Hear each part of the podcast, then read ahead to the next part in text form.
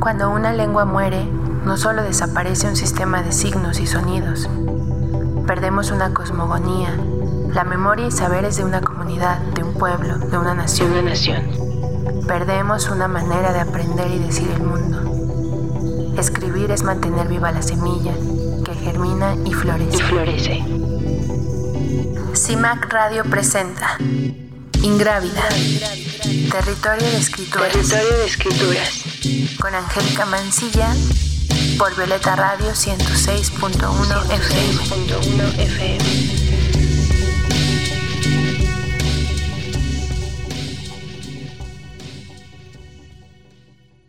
Este programa es una colaboración con Originaria, gira de mujeres poetas que escriben fuera de la hegemonía.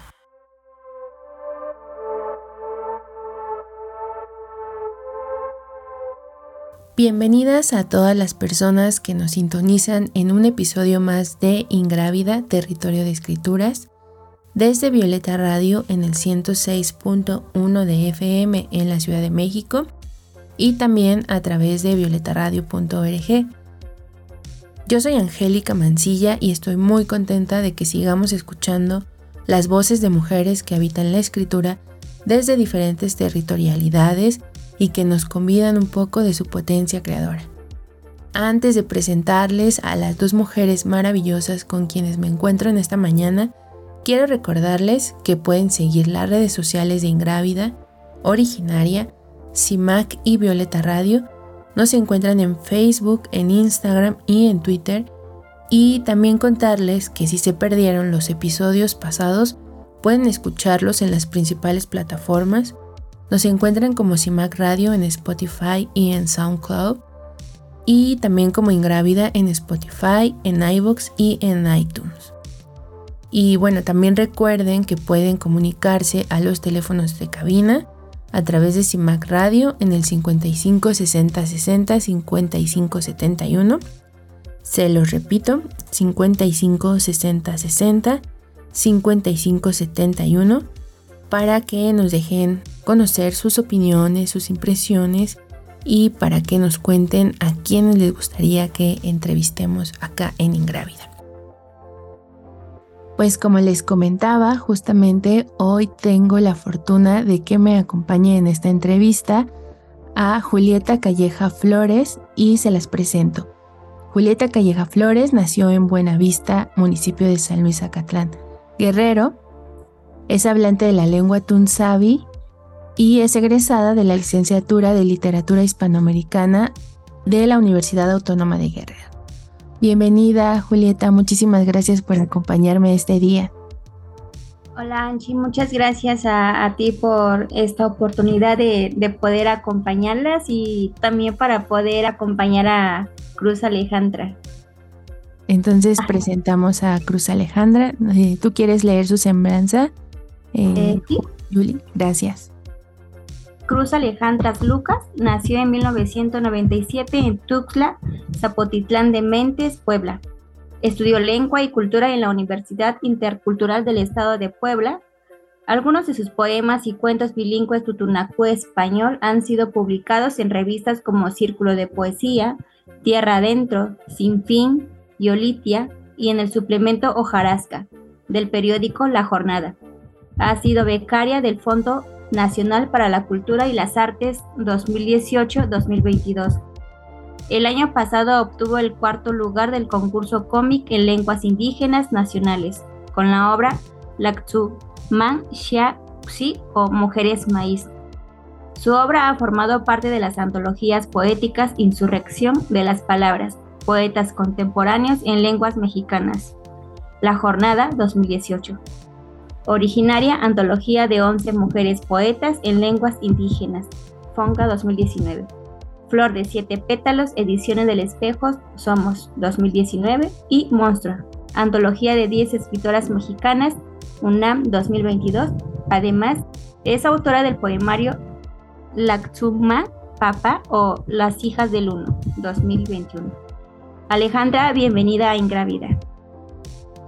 Ingravida. Qatlen Julieta, qatlen Angie, kapashkutinianin pi unun taqsaq kaqutanuni maski lipikuasinama eh, chok kawancha tanimpi laqaslaqaxmat machawi kaqatunun kinchikkan chintun papitit para skupatit para wayimpatit tukuta pues pashkatzinimpi laqaslaqaxmata imaqtumtlangalia Hola a todos, hola Julieta, Angie, me da mucho gusto poder eh, platicar con ustedes en este espacio, en este momento. Eh, muchísimas gracias por la invitación para poder charlar un poco sobre eh, la poesía, sobre la literatura en general.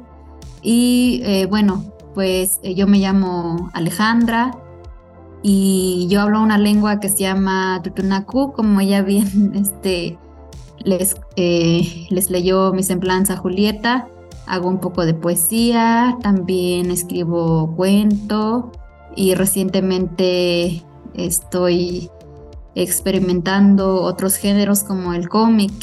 Y bueno, pues aquí estamos. Muchas gracias.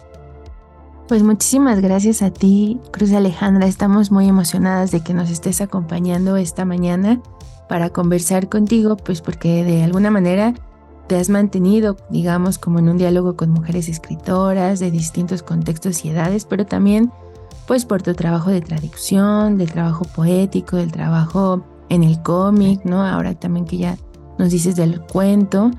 Y pues te has mantenido también en un ir y venir entre lenguas, como también ahorita, ¿no? Eh, que nos saludabas en tutunacú y en español. Y pues de alguna manera también es como ir y venir entre cosmovisiones. Sin embargo, pues nos gustaría empezar preguntándote en qué momento decides que quieres escribir, pero además escribir poesía. Y en ese sentido, ¿qué lugar ocupa la poesía en tu vida?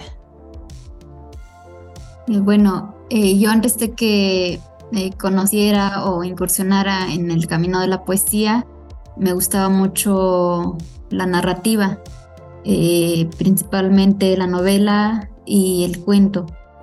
Mm, desde muy niña, incluso antes de que empezara yo a leer letras, me gustaba mucho leer imágenes. Entonces, desde muy niña tuve un acercamiento con los libros.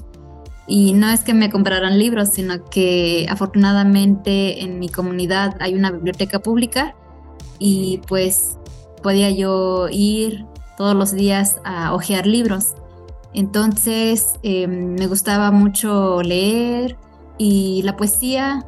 Em, mi primer acercamiento fue en la preparatoria, eh, aunque en la secundaria conocí a varios poetas eh, que vienen en los libros, pero me era muy ajena la poesía que, que ahí nos mostraba, ¿no? En las páginas, como eh, la generación del, de los 27, la generación del 27, que son poetas pues europeos y que mm, pues hablan de cosas que ellos vivieron y pues eh, a mí no me llamaba la atención, era algo que no podía yo comprender ni leer, entonces la poesía se me hacía muy difícil, ¿no? Como muy ajena, muy lejos, como que la poesía no era para las personas que vivimos en una comunidad, ¿no? En, una zona rural. Entonces eh, siempre tuve la idea de que eh, toda la poesía había sido escrita por poetas pues hace un siglo, hace dos siglos y que no había ningún poeta vivo. Esa era la idea que yo tenía. Nunca pensé que llegaría a conocer poetas este, de mi edad, que, que existieran poetas en México, ni siquiera eso sabía.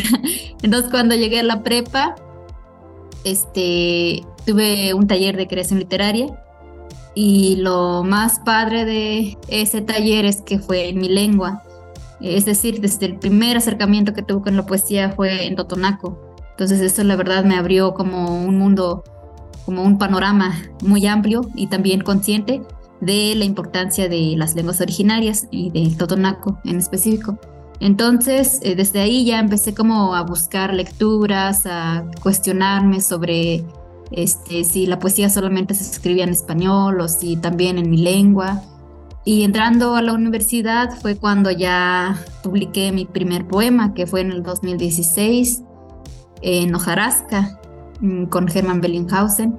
Y, pues desde entonces he tratado de ser muy constante en la publicación de eh, un poema, dos poemas y, y, recientemente pues se publicó mi primer libro pero este, pues eh, para empezar a escribir poesía, eh, yo eh, me imaginaba así como, ¿para qué va a servir, no? Escribir poesía. Pero como mi interés principal era la lengua, entonces, em, como conocí la poesía, entonces como que los junté.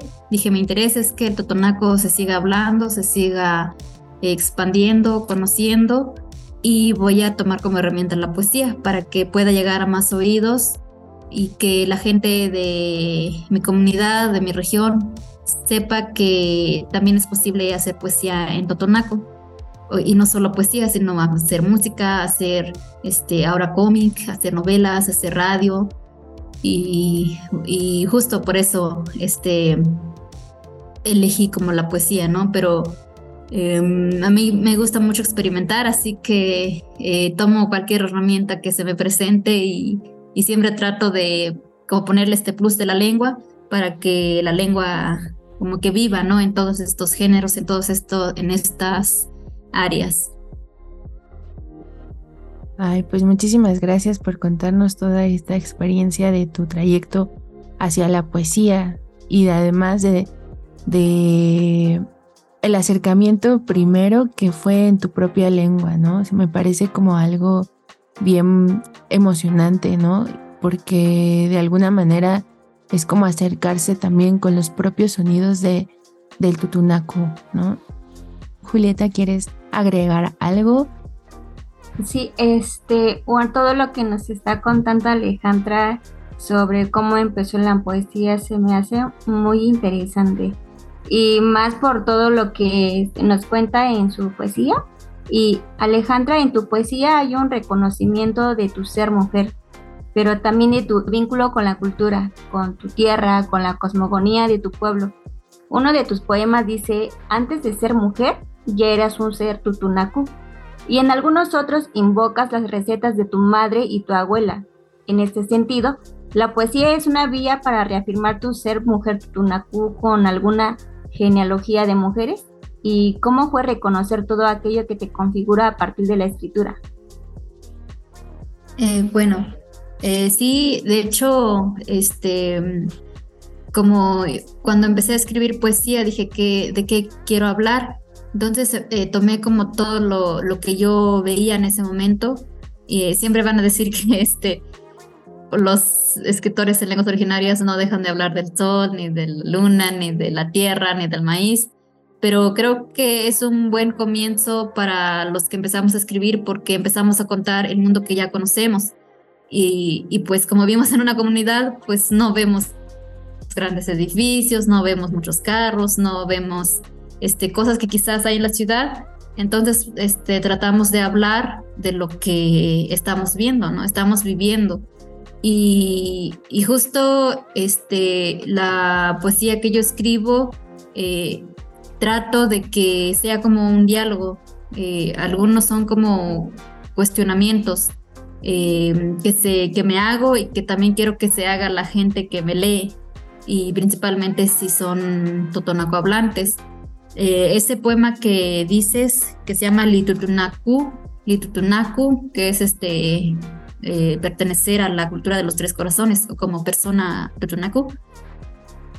Y ahí describo como la, em, cómo es ser una persona Tutunaku, como mm, reconocerse, ¿no? Reconocerse que es parte de una cultura, de un origen específico, de, en un tiempo específico y que retomo como todos los elementos, como el trueno, como el fuego, eh, la lluvia o el viento para poder eh, personificarme, ¿no? Personificar este, el ser totonaco. Eh, y también hablo de, del ser mujer. Hay muchos poemas que hablo de, pues, de ser mujer, como, y retomo mucho como los mitos, la mitología totonaca, porque siempre trato de hablar sobre el origen porque sé que hemos leído quizás mm, poesía en Tunzabi, poesía en Maya, y que hablan de su propio origen, pero los otonacos también tenemos nuestro origen y que también hay que contarlo y hay que respetarlo. Entonces, eh, eso es lo que trato de hacer en la poesía y Eh, pues sí, de alguna manera eh, es como reconocerme a mí misma porque sabemos que eh, en estos tiempos muchos jóvenes tratan de huir de su origen, ¿no? De que yo no soy totonaco, no soy totonaca o no hablo, aunque sí hablan, este, pero se van y ya no quieren saber nada. Entonces, em, esto es este, también hay varios poemas donde hablo sobre ese proceso de que queremos ser lo que no somos, ¿no? De que toda la vida estamos buscando que nos reconozcan de cierta manera, pero pues nadie nos reconoce así porque no somos así, ¿no? Eh, por, por muchas cosas que, que hacemos o que tenemos y que no son malas, ¿no? Porque eh, siempre hemos pensado que lo nuestro es lo malo, que es lo, lo, lo que no se debe hacer, lo más vergonzoso o lo que no tiene importancia o lo que no es no tiene educación, pero pues sabemos que en este mundo no solamente hay un el conocimiento no es universal, sino que pues cada cultura es un mundo, ¿no? Cada cultura es un, un, universo, entonces no hay un solo, sino muchos. Entonces no hay una sola forma de pensar, ni de hablar, ni de comer, ni de aprender o de enseñar, ¿no? Porque cada cultura eh, enseña diferente, ¿no? Por ejemplo, incluso hacer tortillas. En Totonaco te enseñan diferente, en los nahuas diferente, la comida, el mole, por ejemplo, cada cultura lo hace diferente. Dos también es así la, la este, pues todo, no, todo el mundo de, de cada cultura. Entonces lo que trato yo de plasmar en cada, en cada poema, en cada texto que, que yo escribo. Y pues sí, hablo de, pues, de cosas que quizás se han hablado en, en, en otros poemas, en, con otros autores, eh, y también escribo cosas que no conozco porque pues también es válido escribir de lo que desconocemos o lo que nos perturba, lo que nos inquieta. Para eso es la poesía, pienso, pienso yo.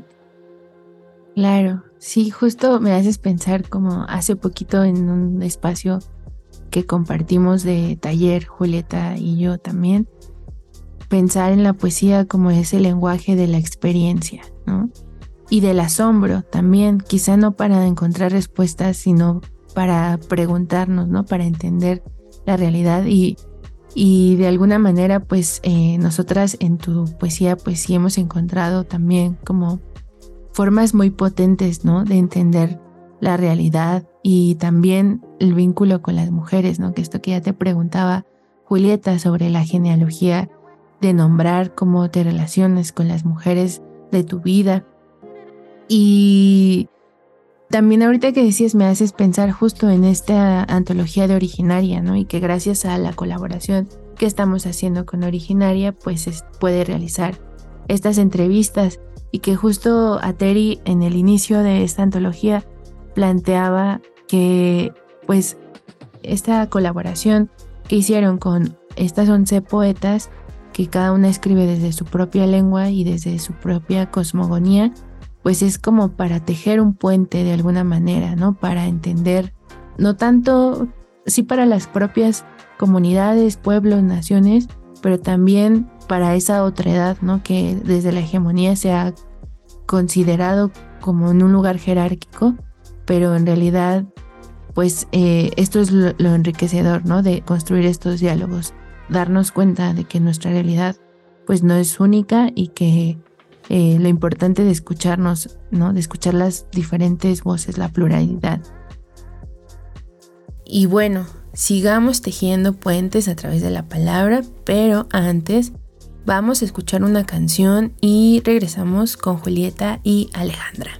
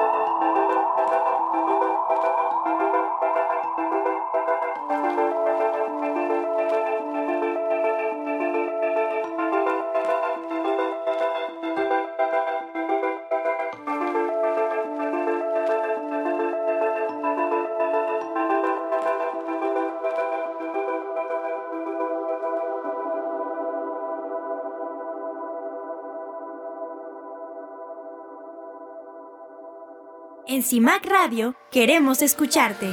Comunícate con nosotras al 55 60 60 55 71 55 60 60 55 71 y déjanos conocer tus opiniones sobre nuestra programación. CIMAC Radio, periodismo con perspectiva de género. Ingrávida. Territorio de escrituras. Territorio de escrituras.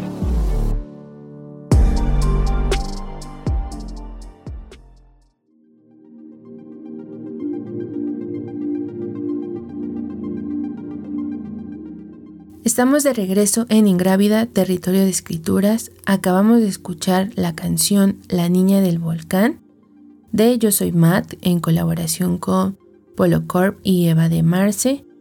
Y bueno, para quienes apenas nos están sintonizando, les contamos que estamos conversando con la poeta Tutunacú Cruz Alejandra Lucas Juárez y también estoy acompañada de Julieta Calleja, escritora y hablante del Tun Sabi y en este episodio seguimos hablando de la escritura en lenguas originarias, en lenguas indígenas, y en esta ocasión estamos hablando sobre el tutunacú o totonaco. Y bueno, también nos gustaría preguntarte acerca de las traducciones de tus poemas. Ya nos decías que tu primer acercamiento a la poesía ha sido a través justamente del, del pero ¿cómo ha sido? Nos gustaría preguntarte ese proceso de concebir un poema y llevarlo como a otro, a dos mundos de significado, ¿no? De nombrar realidades de manera distinta. Por ejemplo, pienso en el título de tu poemario Las hijas del uno, donde hallamos que la luna no es una identidad femenina, sino masculina, que es luna. Entonces, si nos pudieras contar un poquito de ese proceso de traducción de tu propia poesía. Eh, bien, sí, este, como les comentaba, eh, mi acercamiento con la poesía eh, fue desde la lengua totonaca. Mm, mm, conocí, cuando conocí la poesía de Manuel Espinosa Zainos, que su poesía es erótica, entonces yo lo sentía muy eh, raro, ¿no? O sea, no me era ajeno, pero era como muy raro escuchar poesía erótica que hablara de los senos, de la vagina, de caricias, cosas que en las casas no se pueden escuchar. Y me cuestionaba si eso era realmente correcto, ¿no? y entonces dije, si un hombre habla, describe a la mujer desde su propio, sus propios ojos, ¿cómo yo no puedo pues escribir acerca de mí, de las mujeres eh, totonacas, de mi madre, de mis hermanas, este, de que soy mujer, ¿no? Soy mujer y pues puedo escribir sobre la mujer. Entonces empecé a escribir y eh, justo la traducción, las traducciones, recuerdo que mis primeros poemas fueron en totonaco porque nuestro tallerista nos dijo que no lo tradujéramos al español porque él no hablaba, él hablaba solo español, no hablaba totonaco, pero era, también tenía como un interés. De hecho, él aprendió rápido la lengua, o sea, en menos de un año. Creo que cuando tienes interés rápido aprendes lo que quieres hacer o lo que quieres aprender. Entonces él eh, estaba muy emocionado de que llegó a trabajar en una comunidad totonaca y nos decía que escribiéramos en nuestra lengua. Entonces hice muchos poemas, eh, pero que quizás algunos se perdieron, otros los rescaté. Eh, pero ya en la... Me acuerdo que el primer poema que hice eh, fue mitad totonaco y mitad español, porque justo me encontré con un maestro que este, es poeta. Entonces él me dijo que para hacer traducción, que la traducción era algo complejo, porque no solamente era este, pasar una palabra a la otra lengua, sino toda, todo su significado en la lengua primera, o todo, todo el mensaje, toda la carga poética que tiene el totonaco hacia el español, o viceversa, ¿no? Porque hay cosas que de repente se me, me surgían de la cabeza en español entonces eh, buscaba alguna palabra semejante al totonaco. Y algunos poemas eh, nacen completamente en totonaco, pero hay otros poemas que los pienso en español eh, y los escribo en totonaco. Es como varias, varias, varios caminos, ¿no? Hay personas que escriben, este, piensan en totonaco y escriben en totonaco o hay personas que piensan en español y escriben en totonaco. Es como ir traduciendo en tu cabeza, ¿no? O, que piensas en totonaco y escribes en español. Eh, y cuando pasa esto de que piensas en tu lengua y escribes en español, es donde encontramos como algunas, eh, digamos, que no cuadran en español. Por ejemplo, cuando yo digo, eh, no sé cómo se dice cuando prendes una paraguas, o lo abres o la prendes. Yo siempre digo la prendes, porque en totonaco se dice así, eh, camapas sí, prende la paraguas. Pero creo que en español es abre la paraguas, la verdad no sé. Este, entonces yo paso como muchas ideas de estas del totonaco al español. Y que ahora mi esposo me corrige, me dice, no, es que en español no se dice así, este, es que tú estás pensando totonaco y lo estás pasando al español. Y, hay veces que, como yo he leído poesía de, en, en, otras lenguas y, y, como mi esposo habla náhuatl, entonces a veces nos sentamos a, criticar, a criticar poesía. Y dice que se da uno cuenta quién escribe en español y lo traduce a la lengua. Eh, en náhuatl, por ejemplo, este, en totonaco también, como el inglés, primero va el, eh, el adjetivo, luego el sustantivo. Eh, no como en español que dices la flor es bonita, en totonaco es bonita flor y en náhuatl creo también eh, bonita flor y así. Entonces cuando, cuando alguien traduce del español a la lengua, pasa la estructura del español a la lengua. O sea, en vez de decir bonita flor en totonaco, también dice la flor es bonita, pero en totonaco eso no funciona. Entonces te das cuenta cuando alguien lo escribe así. Y entonces cuando yo escribo trato de siempre estar consciente de que lo esté pensando en totonaco y lo escriba en totonaco. Y para que tenga, cuando yo se lo lea a, mi vecina, a mi, mi, papá, a mi mamá, tenga una coherencia, ¿no? Tenga, este, que sea lógico lo que yo escribo en la lengua y también en español, ¿no? Entonces en Totonaco tiene que estar muy bien escrito, eh, todas las palabras en orden, como lo dice el Totonaco, y cuando lo paso al español, eh, también tengo que ver cómo se estructura el español, cómo sí debo decirlo o cómo no debo decirlo, para que en español suene bien también, ¿no? Suene, eh, tenga su, propia estructura poética. Entonces es como eh, algo complejo. La primera vez que traduje un poema me tardé como una semana así todo el día, todo el día y todo el día. Y, y sí es complicado. Ahorita ya como que ya voy agarrando más experiencia y ya más conciencia de pues de las estructuras lingüísticas de cada uno y poéticas de cada lengua y que siempre hay que aprovecharlas porque la verdad la traducción eh, sabemos que hay muchos tipos de traducción, ¿no? La traducción lingüística, la traducción literaria, la traducción este, técnica que luego se usa en documentos como los este, jurídicos, médicos, científicos. Pero dicen eh, muchos que la traducción más difícil es la literaria, la poética, porque mm, es como si volvieras a escribir otro poema. Cada traductor va a escribir, va a traducir un poema a otra como, a él, como él lo interprete, ¿no? Es una interpretación muy personal, yo, yo digo. Y entonces, pues es algo muy complicado, ¿no? Porque no es como escribir un una traducción médica que tiene que ser exactamente tal cual como lo está en la primera lengua, porque si no, puede pasar una catástrofe, pero en la poesía no, está, también como hay libertad, ¿no? Libertad de que tú escojas las palabras que tú más este, te gusten, que más resuene. Eh, y eso es lo que, lo que hacemos en, en, la poesía. Y de hecho, pues hasta ahora creo la, la traducción literaria es como la más, eh, digamos, la, debería ser la mejor pagada porque este es la más complicada. De hecho, hay poetas este, como Irma Pineda que, em, por ejemplo, si haces una traducción este, de un documento jurídico, se cobra 500 pesos la cuartilla.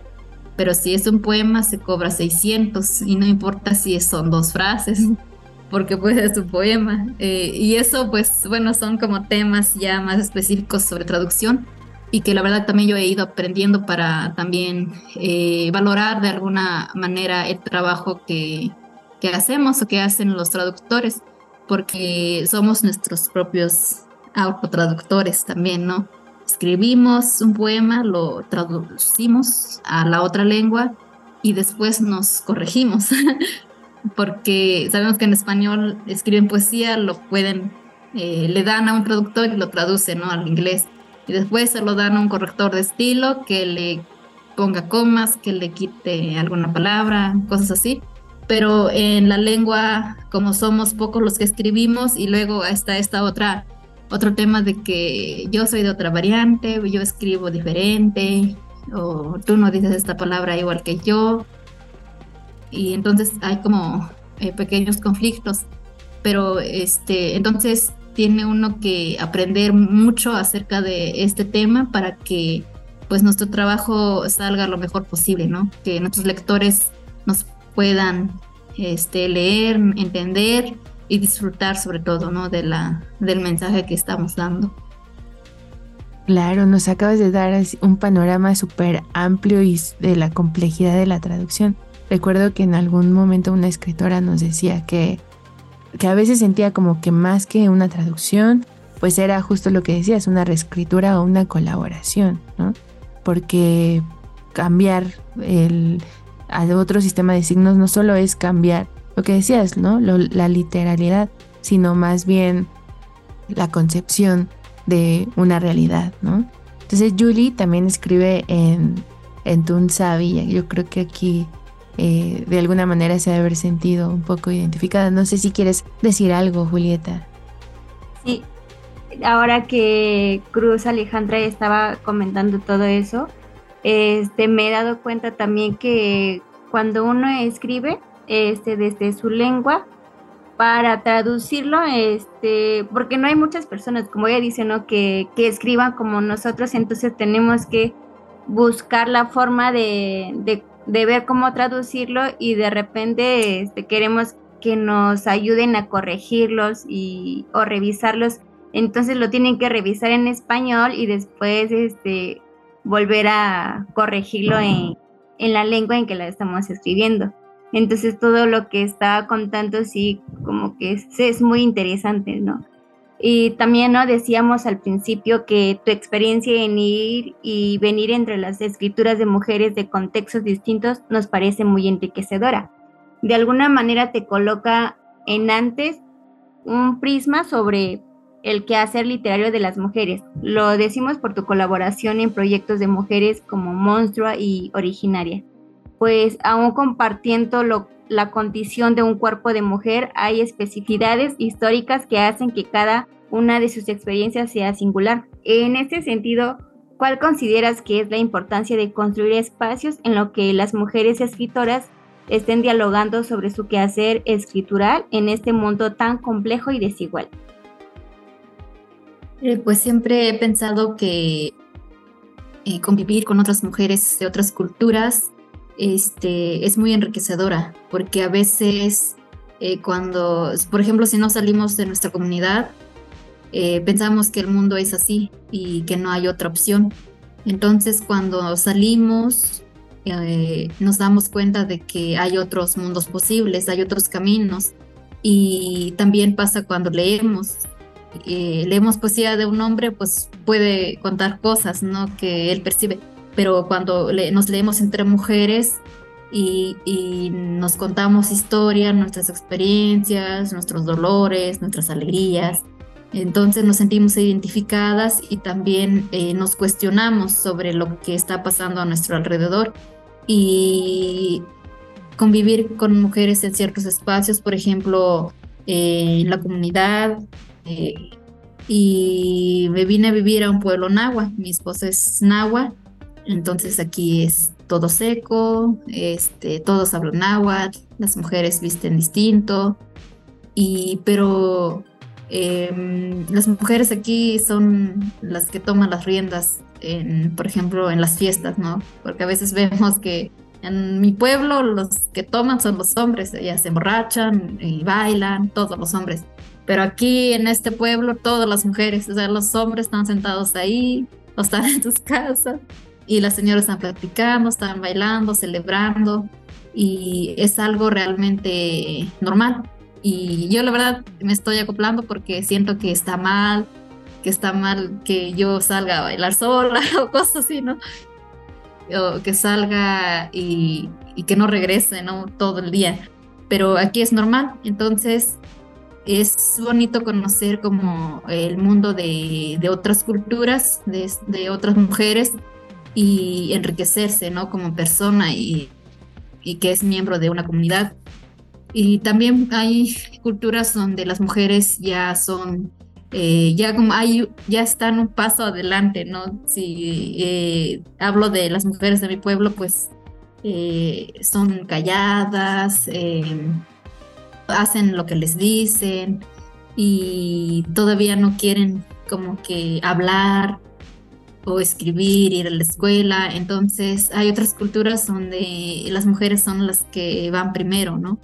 Y agarrar todas esas experiencias y compartirlas en tu comunidad es algo muy bonito porque pues las personas, las mujeres también se sorprenden de si eso es posible, si en otros lados lo están haciendo o en otros lados también son maltratadas, también son juzgadas y en la poesía pues podemos encontrar todo eso. De hecho, la mayoría de las poetas que escribimos en lenguas originarias este, pues somos mamás, eh, algunas tuvieron que dejar al esposo para eh, hacer lo que le gusta, que es escribir, que es viajar, que es este, eh, conocer otros mundos, ¿no?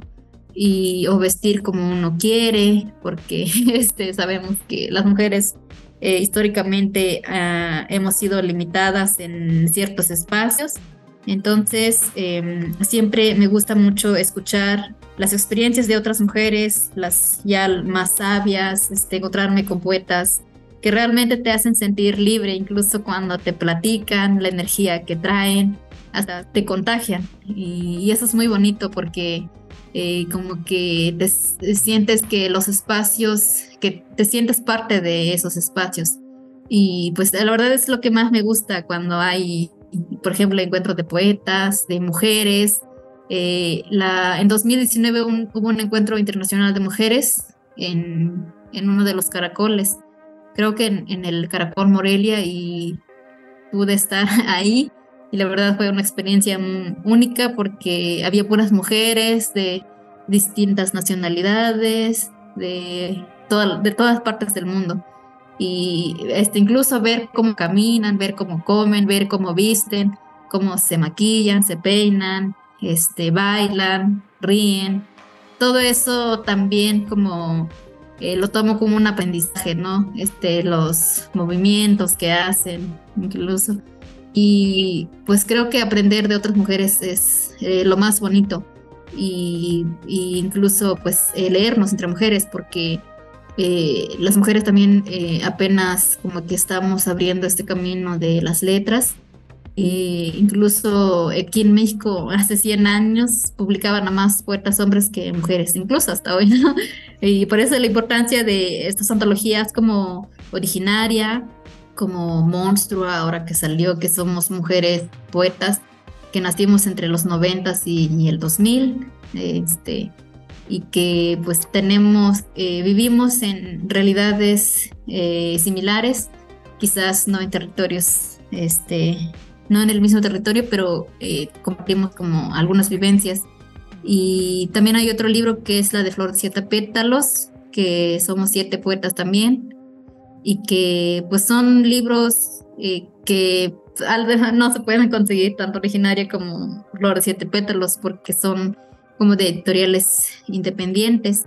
Pero, por ejemplo, Monstrua es de la UNAM, que también hablar de los espacios para publicar mujeres también es todo un tema. Mm, y este, eh, que las instituciones, las universidades, las organizaciones abran sus espacios, pues también hay que aprovecharlos porque eh, pues la poesía que escribimos las mujeres eh, pues es poesía, ¿no? No podemos decir que es poesía mala, poesía buena, poesía no sé, es poesía simplemente. Claro, ¿no? Hablan de, de las experiencias singulares, ¿no? De la singularidad de cada una.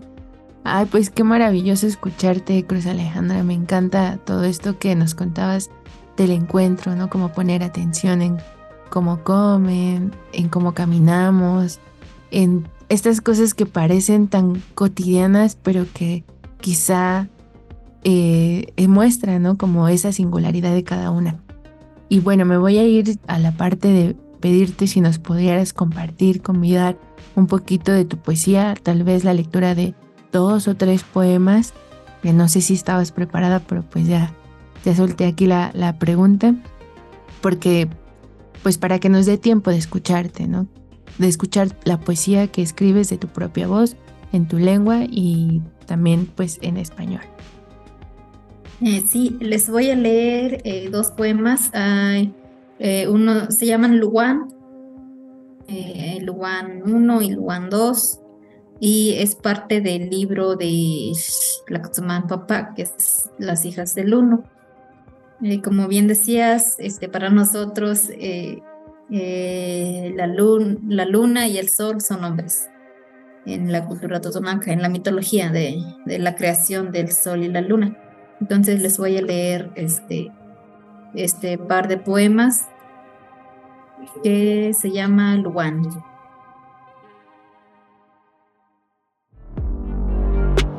Ingrávida. Palabras que germinan. Palabras que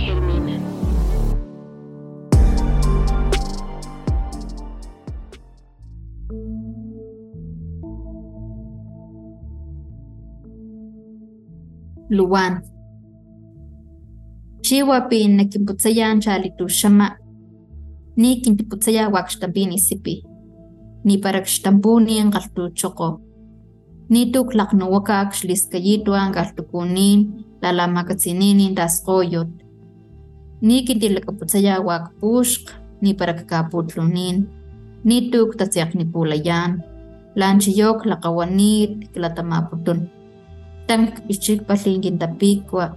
Chuwakli pichukumin klish machita ang gintata. Chuwakuan pilanchiyo, sin nawanin chuwin, chuwanamamushtiyi mentalakapastakni. Extranjero. Si me buscas algún día, no me busques debajo de las piedras, ni en el fondo del río. No estoy atrapado en el colona, como te lo ha dicho el Taspoyo. Que tus ojos no me busquen en la barranca, ni en un chaco de lodo. Hoy de ti. Hoy desperté con ganas de Tomé el cuello a mi miedo y lo degollé con el machete del abuelo. Me dije que desde hoy mi voz será la lluvia que inundará tu pensamiento. Luan Shlimakto. wapini katsiyan lani nakindaksa anta unuklama talkatawilanitik xlim kakayitwan kilitachiki unuk xmakni xmakanita xtakganchu anta kjaxmak xtampuni akgsawat chuk xlak xpakganini ngitamanixni kakatsin pimaxanana nakilakauxilha luwan. Xlakata kiti xlakgastapunni ni kinkgalhakgaxpat putuna kiti jili dinamatankgapipankgayan Extranjero 2. Si no sabes dónde encontrarme, aquí estoy, tatuada en las manos callosas de mi gente en la piel de la tortilla recién hecha. Reposo en el seno del cántaro y en el aleteo de mis sueños, de los sueños del pueblo. Sé que tienes pena de verme a la cara, Luwan, porque soy ojo del sol enfurecido. Te aterra escucharme, porque soy el relámpago que romperá tus oídos.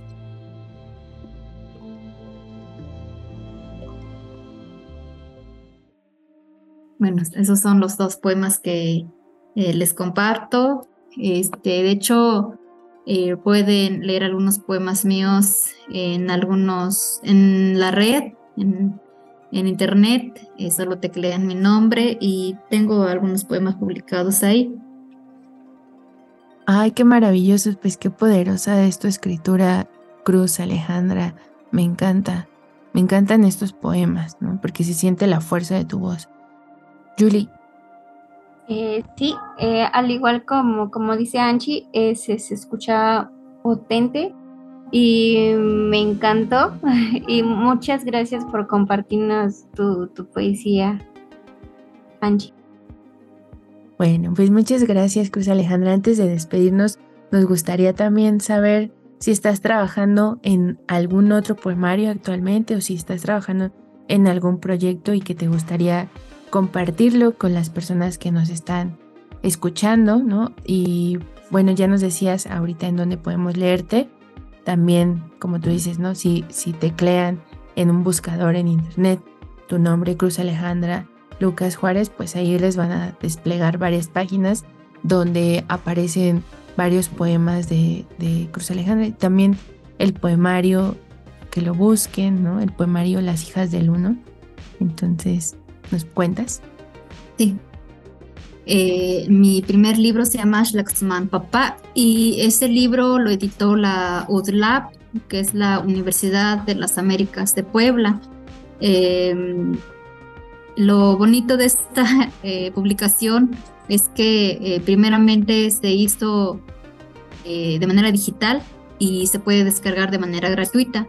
Eh, solamente ponen el eh, título del libro que es eh, Papá, las hijas del uno y les aparece. O pueden poner Curso Alejandra Lucas Suárez también y ya les aparece el link y lo pueden descargar. Ya si lo quieren tener en físico se puede eh, pedir por Amazon, que es la única forma de, de, comprarlo, ¿no? De comprarlo y lo quieren tener en físico. llega como en una semana más o menos, porque la verdad no sé en qué parte se imprime, pero eh, muchos amigos este, lo han eh, comprado ahí y les ha llegado. Y espero se animen, si les gusta mucho la poesía, pues anímense a leer eh, poesía en Totonaco. también hay, está la de Monstrua, que es, esa se puede conseguir en las librerías de la UNAM, que es, digamos, muy accesible, ya que pueden ir si andan en Ciudad de México, pues pueden ir a la biblioteca y, digo, perdón, a la librería y comprar su libro. Eh, y pues vienen varias este, escritoras, entre ellas está Nadia Newsabi, que escribe en, en mixteco, y está Araceli Vázquez, que escribe guion radiofónico en náhuatl, y entre otras poetas este, eh, jóvenes. Y también pueden leer mi trabajo en internet, como ya les mencionaba. Eh, tengo poemas eh, publicados en revistas, por ejemplo, en la página de Tierra Adentro tengo algunos poemas, también en Círculo de Poesía, que cuando te teclean mi nombre es lo primero que aparece, Círculo de Poesía. Y allí pueden leer este, algunos poemas. también eh, pues está la de originaria, pero la verdad eh, desconozco si eh, ya se agotó, ya se agotaron los ejemplares. Solamente se pueden conseguir con las editoras o con los poetas. la verdad yo cuando recibí mis ejemplares los regalé, así que ya no tengo ninguno. Y este, pero se pueden conseguir, me imagino que en, en Morelia. Y está la de Flor de Siete Pétalos, que también solo se puede conseguir con las editoras que viven en Ciudad de México. Eh, y con las autoras también. Mm, tampoco tengo mis ejemplares, porque la verdad son libros muy hermosos que cuando salieron, pues se agotaron, que es lo, lo bonito, ¿no? Y, pero bueno, ahí estamos en las redes, así que puede. Muchas gracias, Cruz Alejandra. Ha sido un gusto enorme poder tenerte acá con nosotras. También a Julieta, que me encanta compartir con ella. Julieta, no sé si quieres agregar algo antes de decir adiós. Este, ay, muchas gracias por, por este, esta oportunidad de, de estar con ustedes. Esta entrevista estuvo muy lindo y pues aprendo mucho de ustedes, así que gracias. Muchas gracias, aprendemos juntas todas. También a ti, Cruz Alejandra, muchísimas gracias por estar aquí y por haber aceptado venir a Ingrávida. Pues gracias a, ti, a Julieta, gracias a Ingrávida, a la radio, por este, abrir este espacio que es muy importante para las mujeres, para que nos escuchemos y compartamos la palabra, la poesía. Y pues, eh, Ingintachwinkan, pues,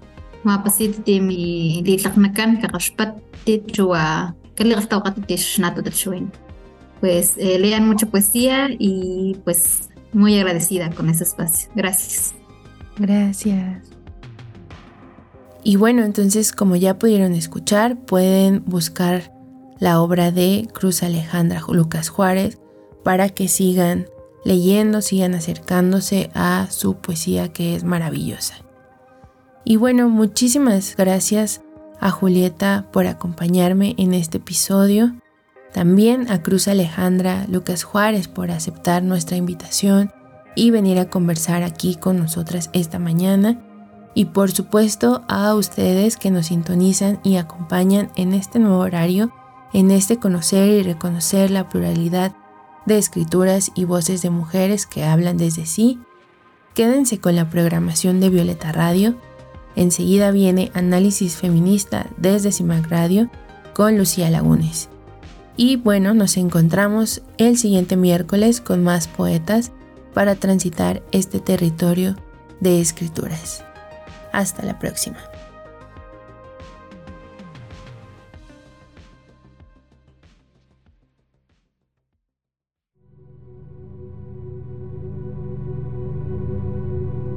palabras en lengua materna tejidas en las alas de mujeres pájaro, un suspiro en el vientre de la noche, río desbordado, tierra mojada después de la lluvia.